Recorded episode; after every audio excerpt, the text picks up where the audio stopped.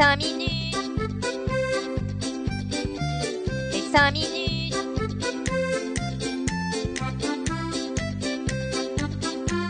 Les 5 minutes du coin. Bonjour à tous et bienvenue pour ce nouvel épisode des 5 minutes du coin. La petite citation de la semaine, nous n'avons aucun indice quant à ce qui arrivera dans 5 ou 10 minutes, alors imaginez dans une année ou 10 ans.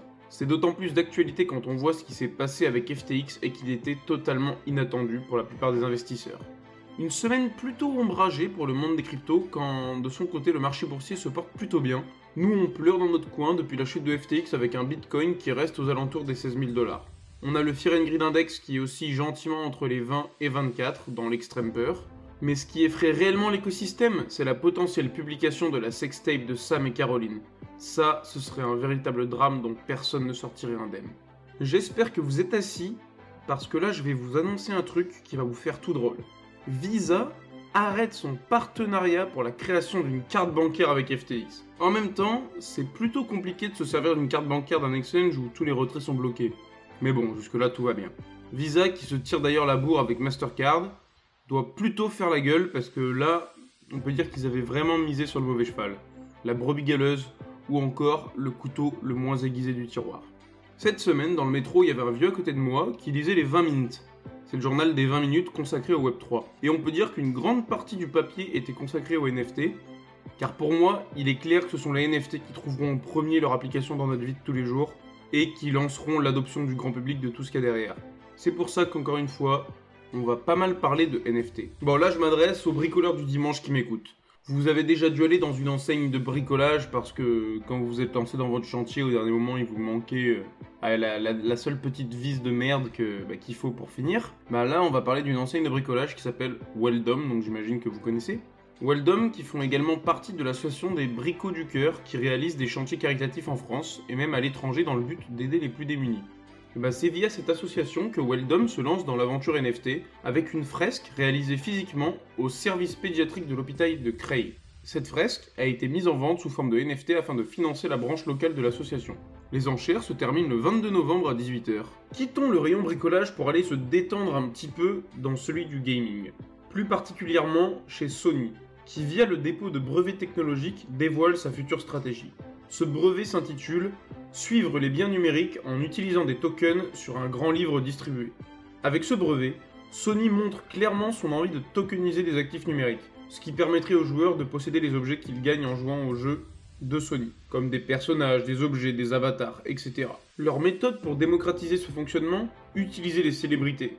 Car oui, selon eux, posséder des NFT dans les jeux en lien avec les personnalités préférées des joueurs serait un bon moyen pour attirer le joueur lambda. Maintenant, on va parler d'un autre joueur qui, lui, est loin d'être lambda. On va sur le gazon avec Cristiano Ronaldo, qui a débarqué sur Binance il y a de ça quelques temps en annonçant collaborer avec eux pour la création d'une collection de NFT.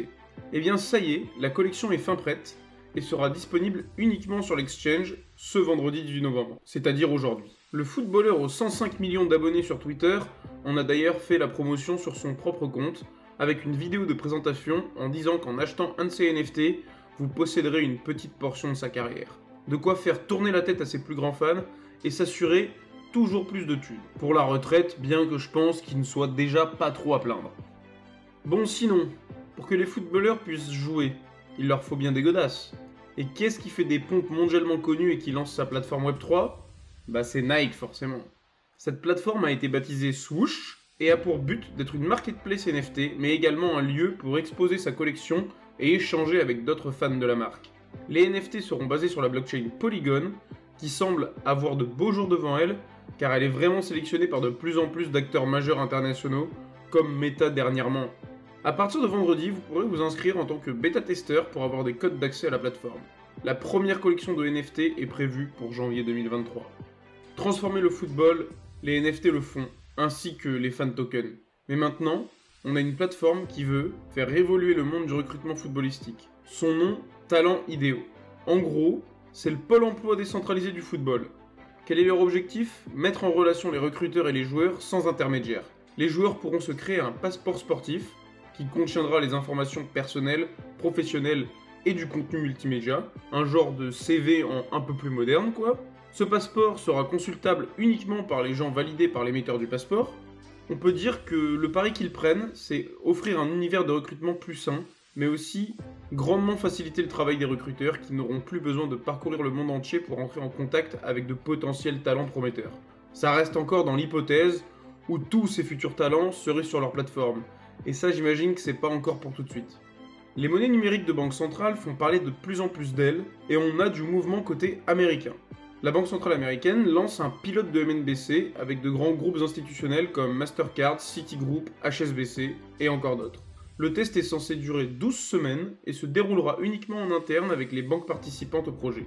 Cela permettra de se faire une idée sur le gain de temps qui résulte de la mise en place d'une MNDC institutionnelle. Aucune date prévisionnelle de déploiement officielle n'a encore été annoncée, contrairement à celle de l'Europe qui est prévue pour 2026-2027, s'il n'y a aucun retard bien entendu, ce qui devrait arriver. hein. On est en Europe, on a une réputation à tenir.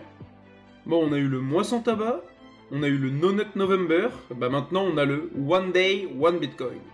Le président salvadorien Nayib Bukele a renouvelé ses vœux envers le Bitcoin en promettant d'en acheter un par jour à compter d'aujourd'hui, vendredi 18 novembre.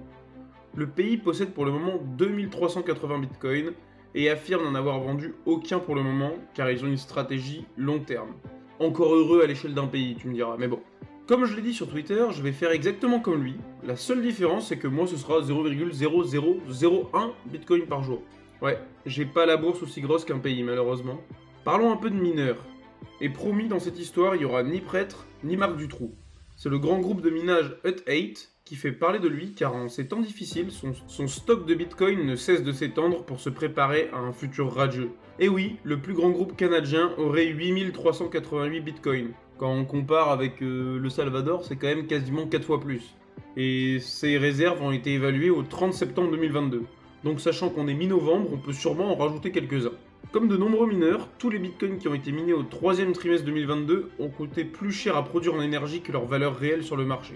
Sachant que le coût de revient d'un bitcoin actuellement est d'environ 18 300 dollars. En atteignant ces 8388 bitcoins de réserve, l'entreprise Hut8 déclare être l'entreprise de minage cotée en bourse avec les plus grosses réserves de bitcoin. Ils ont de quoi bien faire bouger le marché quand ils vendront. Même si j'en doute pas, ils vendront tout ça au compte-gouttes bien gentiment.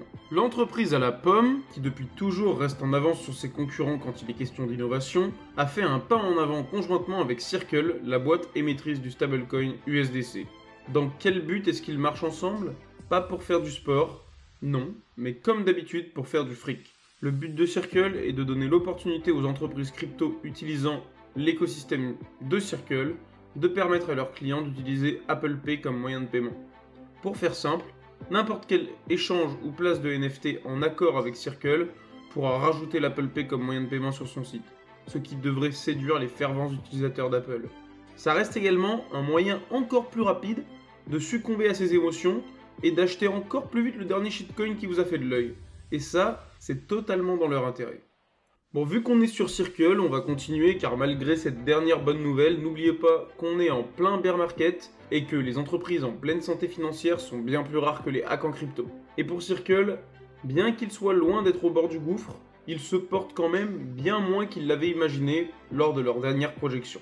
Ils avaient prévu de fusionner avec la société de marché financier Concord Acquisition depuis maintenant plus d'un an. Et sur le sol américain, lors d'une fusion, les entreprises doivent fournir un document attestant de leur santé financière ainsi que leurs projections. En 2021, Circle a donc fourni ce document avec des prévisions qui se sont révélées bien trop optimistes. J'imagine qu'à ce moment-là, ils n'avaient pas trop pensé au bear market. Ils ont subi une baisse de circulation de l'USDC de 8,3 milliards et ils jettent la pierre à Binance qui dernièrement a fait une conversion forcée de tous leurs USDC présents sur leur exchange en BUSD.